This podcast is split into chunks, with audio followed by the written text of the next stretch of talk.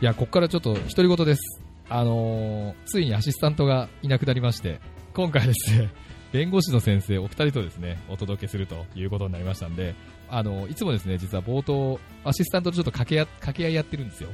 で、それが今回ないので、独り言ですって言ったらそういうことでございまして。いえいえ、ぜひぜひ、ああの、三人で掛け合って。ありがとうございます。はい。本当にノリのいい弁護士の先生方でございましてですね。じゃあ早速ですね、紹介してしまいましょう。え、今日はですね、なんと弁護士の先生お二人でございます。えー弁護士法人フロンティア法律事務所のですね、代表弁護士の黒崎先生です。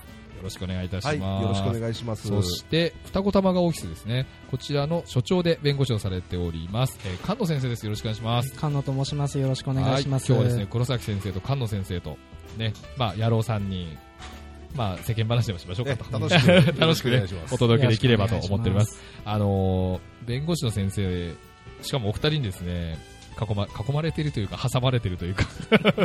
ですね、非常に私も緊張してしまうという感じでございますけれども、まあでもそんなあんま気にせずねえ、やらあのせていただければ。もう僕たちも、あえ。えの低い、あ、し敷居の。思いっきり低い事務所をいやいやいや、目と指しておりますのんでいい。ね、わかりました。えっ、と、ちなみに、まあ、早速じゃあちょっと、簡単にですね、じゃあ自己紹介の方をお一人ずつはいしていただければと思うんですけど、はい黒崎先生から簡単にで結構ですので、おはい、ありが願いいたします。とうございます。弁護士の黒崎隆と申します。はい。今、弁護士法人フロンティア法律事務所の代表のはい弁護士でして、はいえー弁護士、えー事務所がですね、ええー永田町と、永田町、はい。それと双子玉川、はい、はい。この2箇所ええで事務所を運営しております。はい。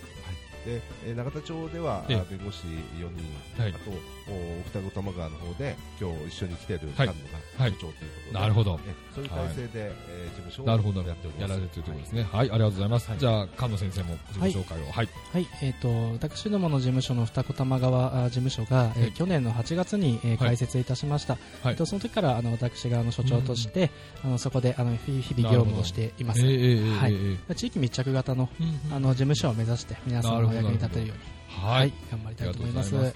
えっ、と、まあ、代表が黒崎先生ということなんですけれども、はい。こう黒崎先生が作られた弁護士法人とはいいうことなんですかね。私は今、弁護士歴がちょうど20年ぐらい20年。えになりまして、20年、はい。でえー最初は、はい新宿の、はいはい事務所に就職したんですけど、ええ。2年ほどで独立ちょっと上司と喧嘩しちゃっったとか。いや、まあ、喧嘩というほどではないんですけど、え円満な感じで。ええもう、ええ。あの、すこぶる円満に。すこぶるはい。その笑顔の裏にいろんな意味がある気がするんですが、まあまあ そこ突っ込んでもあれですよね。ええ。はい。ええ。それで、事務所を自分で作りましあて、なるほどまあなるほど。少しずえつ仕事が増えてきうんうんてうん、あの、所属の弁護士も、なるほどなるほど。増えてきて、ええとええいう形で今、なるほどええですね。先ほど申し上げた体制でやっております。なるほど。い。今ね、その弁護士、じゃあ5人、えっ、と、5人プラス先生という感じですかね。ねああ、はいなるほど。6人体制ということですね。はいあのー、主にどういった事案と、事案というか、あの、なんて言うんでしょう。はい、そうですね。あの系統で言うと。ええー結構あの弁護士のそれぞれ、ええ。ー得意な分野がございまして、あの個人のお客様もはい。多いですし、うん。あの企業のお客はい様もはい多いです。大体半分半分ぐらいじゃないかなあなるほどと思いますじゃあやっぱり6人でいろんな分野をもうカバーしてるっていう感じですかね。それぞれ強い人がいるみたいな、はい。そういう感じですかね。あ、個人の場合、個人のお客様の場合は相続とか離婚なるほど。交通事故ですはい。その3つが大体多いです、ね。やっぱそうそうですよね、はい。刑事事件とかも結構やられてえ刑事もあそうですやられて、はい。あなるほどなるで企業のお客様は、まああのー 中小企業の、はいはいお経営するにあたってのいろええんな法律相談をそうですよねすることが多。いですね。ええなるほどなるほど。はいまあ顧問弁護士という感じですよね。はいなるほどですね。わかりました。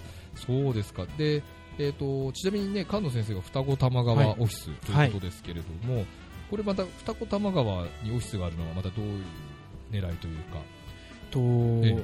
まあ、そもそもあの永田町とその二子玉川というのは、はい。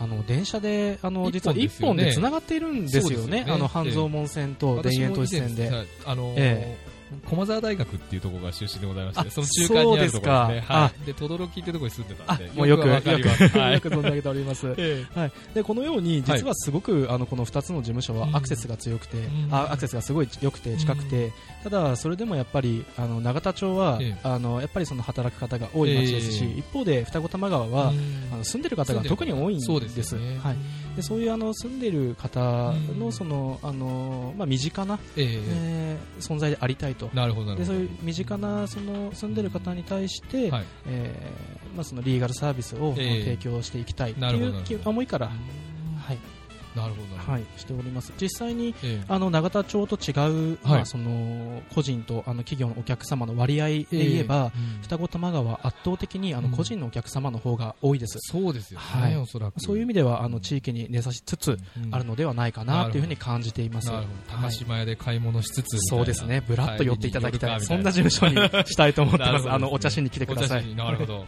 えー、そうですか。あの、まあね、永田町って聞くと、ね、もうすごいとこに構えてらっしゃるなというところ、そんな印象を受けるんですが。そうですねあの以前はですね、えあの裁判所の中心に、ええ東西南北うんに大体法律事務所がなるほど、なるほど。えだからええええ永田町とか、うんあのあそこの麹町あたりですとか、はいはいはいあの結構法律事務所多いんですよ。あ、なるほど、なるほど。はいじゃあもう結構メッカというか、そうですね大体、はいそうですよね。あの、法務局の周りには司法書事務所があって、ええええとかいうのと一緒ですよね。はい我々も陸局の周りには必ず強制書士事務所ありますよね。まあ、そういう感じです。え、なるほど。じゃあ結構ライライバルというか、競合も多くいらっしゃるんですか？ね。もう東京では本当に事務所が本当にいっぱいそうですよありまして、ね。うんねあの事務所同士のやはり競争みたいな、なるほど、なるほねど。なるほまあど。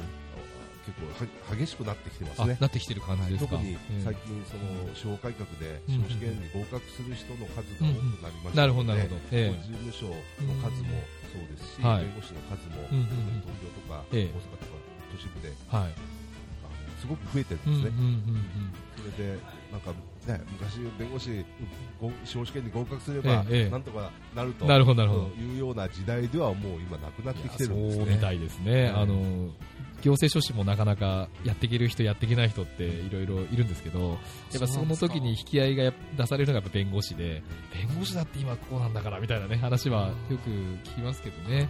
いや、でもそうですよね。なでも、ちなみにその、まあ、生き残っていくというか、弁護士とそうでない方と違いってどんなところにありますか ?20 年のご経験から言って。まあ、そうですね、ええあの弁護士、やはり今、あのアクセスがアクセス。非常にしやすくなあのしやすくなっていると、うんうん。特にインターネットええええでのなるほど検索ですとかね、うんあのあと広告とはいかで、はいいはい。ろんな弁護士に、うん今まではなかなか弁護士事務所にアクセスするええのが難しかった、ええ。あという時代が長く続いてたんですけども、やはりあのそういうアクセスしやすくなったということで、えーやはりこちらもあの相談をお受けする方もですね、ええ。やはりその気持ちとして、ん。その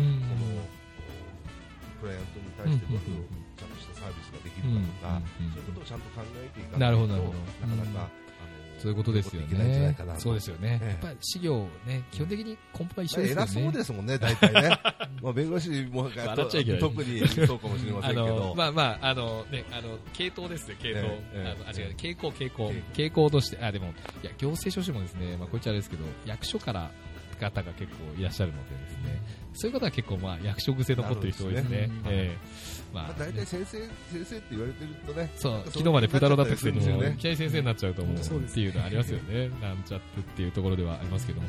じゃあちょっとですね、ここらで、あの、お仕事の話はあれなんで、一段落というところでございまして、曲のリクエストに行きたいなと思っております。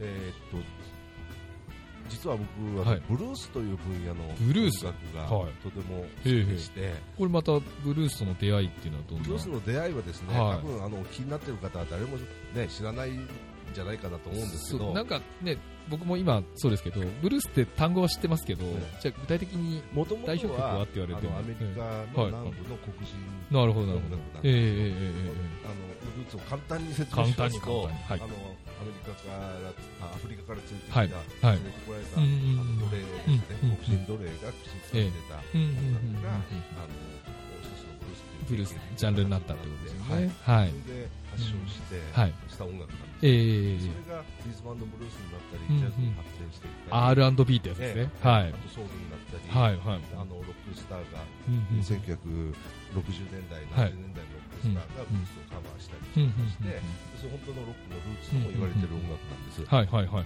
まあ、そこの本当のアメリカ南部のブルースの根っこのところが大好きでして、なるほど。えもう源流みたいな。えそうですね。はい、はい、はい。はいなるほど。じゃあ今日はどの曲を？そうですね、はいえっ、と、僕大好きなあ曲の一つで、はいあのシカゴのブルースミュージシャンで、はい、えーブルースマンでエルモア・ジェームスはい、というミュージシャンを、はい、はい。えー The Sky is Crying おという曲を、はいおお願いいたします。わかりました。はいこれじゃあはですねええどんな曲なんですか、ちなみに。あのはい。歌詞がですね、ええまあ、スカイズクライングってことで雨が泣いている、あ、ね、そうです。す空が泣いている、はいええ雨降ってるってことですかね。それがもうな、自分の涙でして、ええ涙が道に降り注いでいると、なるほど。で涙でできたぬかるみを探し探してええ。歩くと、なんでなんでかって言ったら彼女が出てっちゃったんだと、まあそんな歌なんですね、大そんな歌詞ばっかり。女と喧嘩したのかみたいなね。ええ。もうなるほどがなるほど。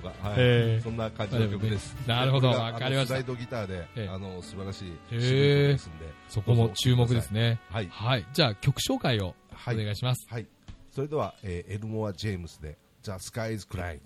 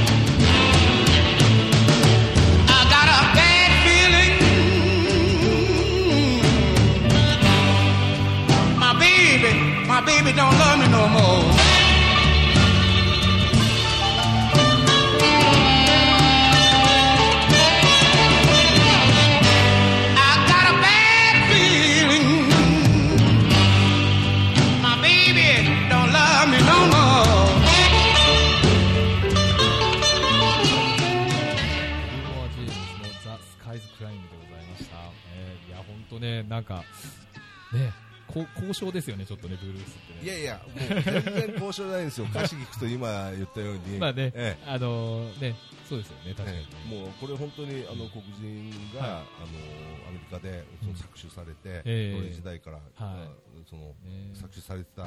そこの労働家なんですね、もともとは。なるほど、なるほど。ええ。でもうよく夜夜酔っ払って、女のこととかですね、あのもう女と喧嘩して、そうそうそう。女逃げたとか。そうそう。まあね。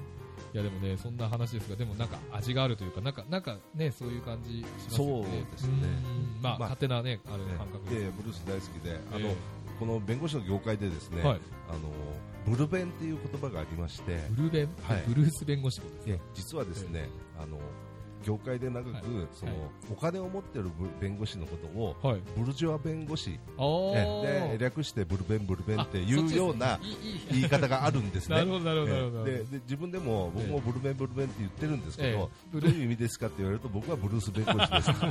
ブルース大悟うん。そういう意味でブルベンなんですけど、えはい、黒崎先生、う歌ったりするんですか？いやあの。たまに歌ったりもします、えーはい、聞くのも好きであの CD とか集めるのが趣味になってそうなんですね。はいでもね、なんか、すごいいい声出そうですよね。あのー何回か、ええあのー何回かというか、よく実はカラオケ行きますけど、あそうですね。一緒に。よくあのたまにあのーあの得点あ採点ですね、ええ。あの採点で勝負したこともあるんですけど、はいはいはい。余裕で負けました。おということはいい声出てます。いい声出てますか？はい。やっぱお上手というこ声はそうなんですけどね、まあ、リズムがそれで合うかどうかは別のなるほど話なんですけど。合って合ってますよ。と合ってます。合ってます。よへーじゃあ本物ということでござい。ますですね。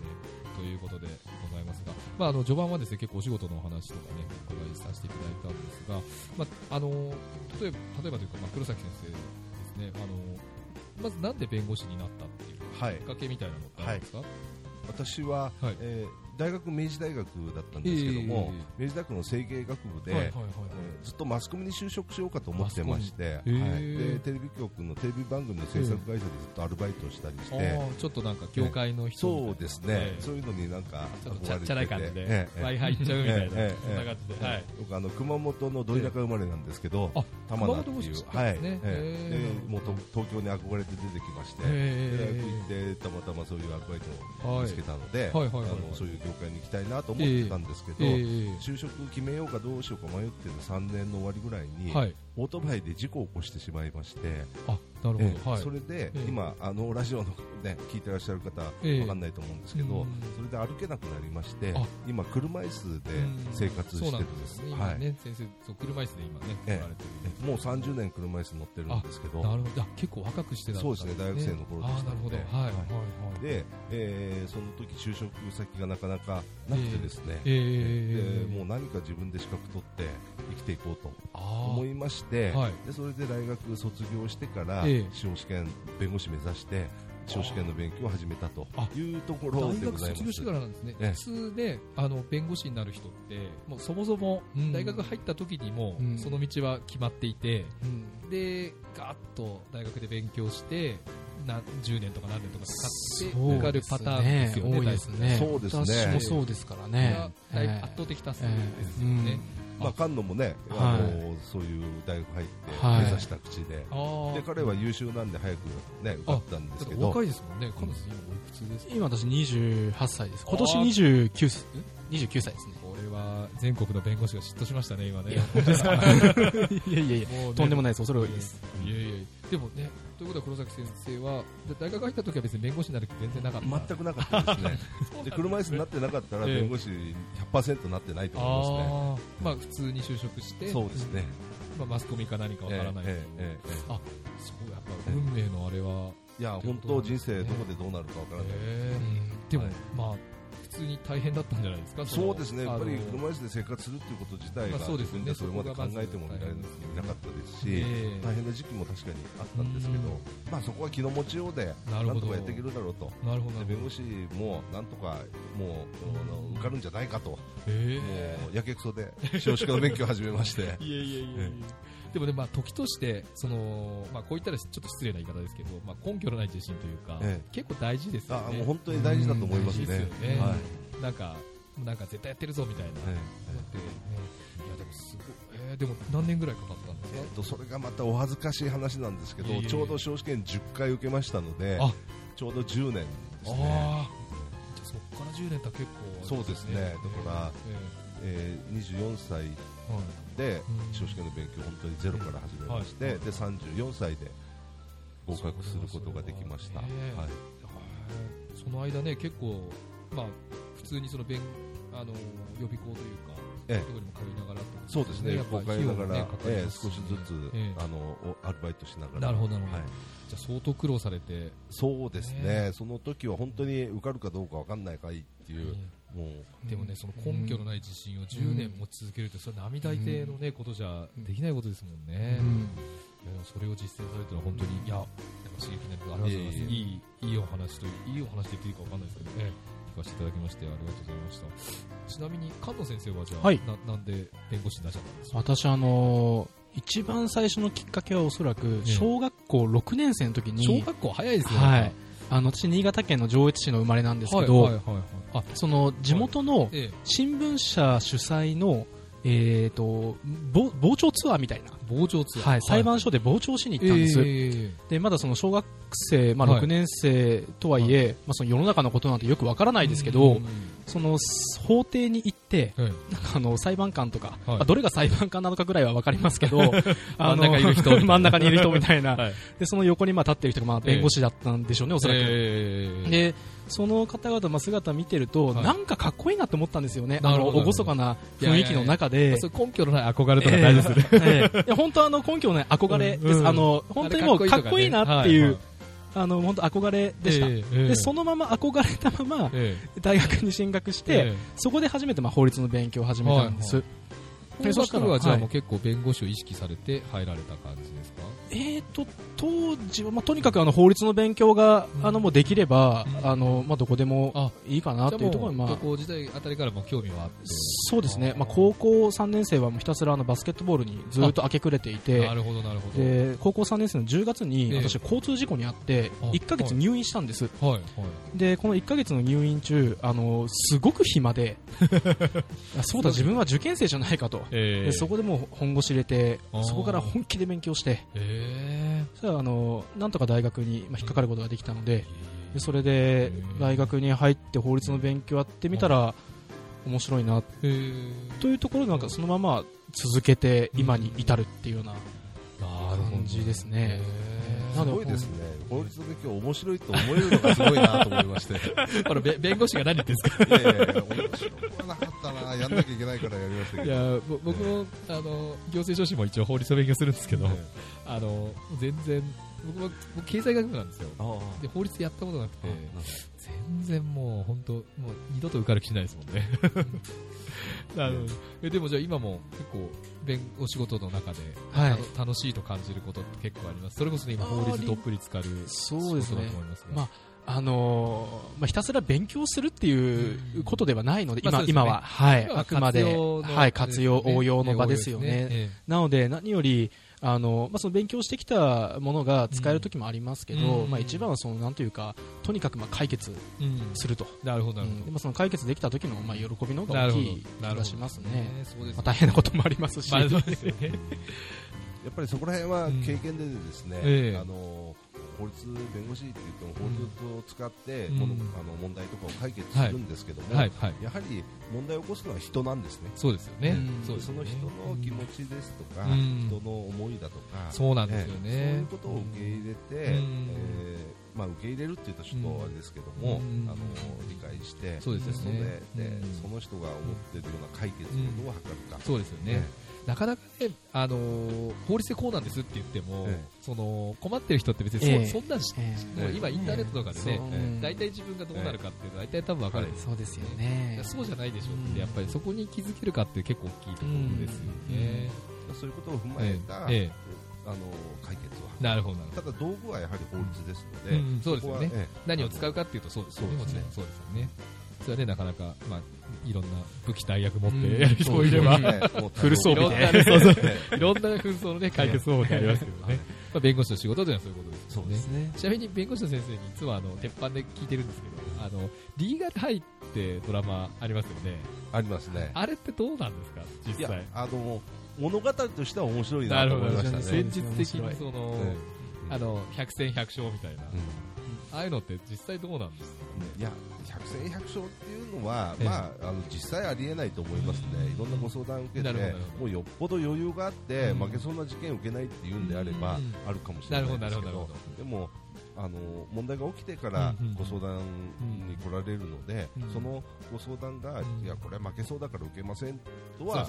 言いたくないですよね。よね。うんやっぱりそうなりますよね。そうですね。うんなるほど、なかなかね、あれまあ話としてはね、非常に面白いです。うんまあそうですねや。っぱりなんか大逆転みたいなこともあるんですか、今までの中で。そうですね、やはり、あのこれなかなか難しい案件かなと思ったら、最終的に裁判で勝つこと。ができたり、ただ逆もありますけどね。ああ、なるほど、なるほどえ。そうですよね。まあ、あの忍びのものが欲しいと思うことはよくありますね。そこですか。そうですよね。そこでパシパシと写真とか撮ってくれてね。あれはもうすごい証拠収集活動ですよね。なるほど、なるほど、なるほど。あ、やっぱあそこは肝なんですね、多分ね。肝ですねね。えあなるほどえ。えまあでもね、あれが給料いくら払ってるか知りませんけど、なんかね、あんはない料理だけで、はい。飯おごるわぐらいでね、はいやってくれればいいのかなっていうところがね、ありますよね。なるほど。まあね、せっかくね、楽しいお話をいろいろ伺ってきたんですが、そろそろお時間というところでございましてですね。ということで、最後に、あの、お一人ずつ一言はいメッセージいただきたいんですけれども、じゃあ、代表のはい先生かはい、黒崎です。今日はありら。がとうございます。あ、代表、ごめんなさい、ごめんなさい。はい、ありがとうございます。あのせっかくこういうふうにお話しさせていただく機会を、おいただきまして、ありがとうございます。あの私はある先ほども申しましたけど、はい。あの自分が車椅子になった時に、すごい周りの人に助けてもらって、はい。はい。あのなんとか普通の生活を送るようになることができたので、やはり自分も何か人を助けるっていうか手助けになるような仕事をしたいということで弁護士になってそれがある程度今あの実現しつつあるのかなと思っているので、えーそれともう一つあの、まあ、気軽に相談していただけるような法律を法律事務所を目指しておりますのであのぜひあのブルース弁護士ことブルベンはい 黒崎。のところであのご相談いただければと思います。ちなみに今後の目標というか、ビジョンというか、はい。今後の展開っていうか、そうですね、あのやはり事務所をもう少し、えー大きくしていかないいきたいかなと思ってます。また二子玉川事務所も去年出したばっかりですので、ええもっとこれからあ軌道に乗せて頑張っていきたいと思っております。はい、そこら辺はちょっと菅野があの一そ言のプレッシくれるんじゃャーをないかなと思いますが。一心に背負ってしまった菅野先生、どうぞ一言はい、菅野です。と、そうですね。えーまあ、えっ、と、まずその、何かまあ困った時とか、あとは気になるな、これってどうなってるんだろうっていうようなその疑問がその生活の中で生じる時があるかもしれません。でそういう時は、まあ、そのネットで探せばですね、うん。確かにまあ出てくることはあるんですけど、そのネットで探したものが本当に自分に合ってるのかどうかっていうところがまた一つ、うん。あの壁になったり、はい。ハードルになったりすると思うので、そのまずはその弁護士に相談してみようかなっていうところから始めてもいいのかなと思います。なるで弁護士じゃなくて他の事業様、あの紹介することだってあのできますし、はい、うん。あの何でもご相談くださいっていうのがあります。えーそしてあの二子玉川、えーとこちらはすごくあの面白い街で、えーと実は事業をやられている方もかなり多くて。はいはいはい。でまあ、社長の方とか、うんまあ、あの自分が事業主になっている方もいます、で特徴としてはやはりあの若い方が多いです、あ、そうなんだ。はい、あの30代の方、40代の方、でとにかくすごくパワーのある街です、でそのあの私もその、えーまあ、若さ、体力を生かしてもうパワフルにどんどん進めていきたいと思っておりまして、まあ、これはなんというかあのちょっとしたあの、まあ、いあの目標でもあるんですけど二子玉川でそのなんかフロンティアクラブみたいなそういう会員制の何かできたらいいなって、なるほど。はい、ずっと考えてます。なるほど。こちらは実現したいとラーメン屋さんも営んでらっしゃるというあーいきなり、あの別の話になってしまいましたけど、ラーメン。実は六本木でラーメン居酒屋をラーメン居酒屋をね。営んでおりまして、はい、自分であの飲食店経営しているので飲食店のお客さんご相談とかも結構多くてですねあそうなんですね。はいわかりました。はいじゃあ、二足のわらじで頑張ってきますはいありがとうございます。菅野先生はじゃあなんか、なんとかクラブ。はい、なんとかクラブ。なんとかクラブ。はい。なんとかわかんないですけど、はいどんな形になるか楽しみですね。はい。ということでございましてですね、今日は、えー弁護士法人フロンティア法律事務所から、えー代表弁護士の黒崎先生と二子玉川オフィスの所所長弁護士の菅野先生をお迎えしました。どうもありがとうございましたあ。りがとうございました。ありがとうございました。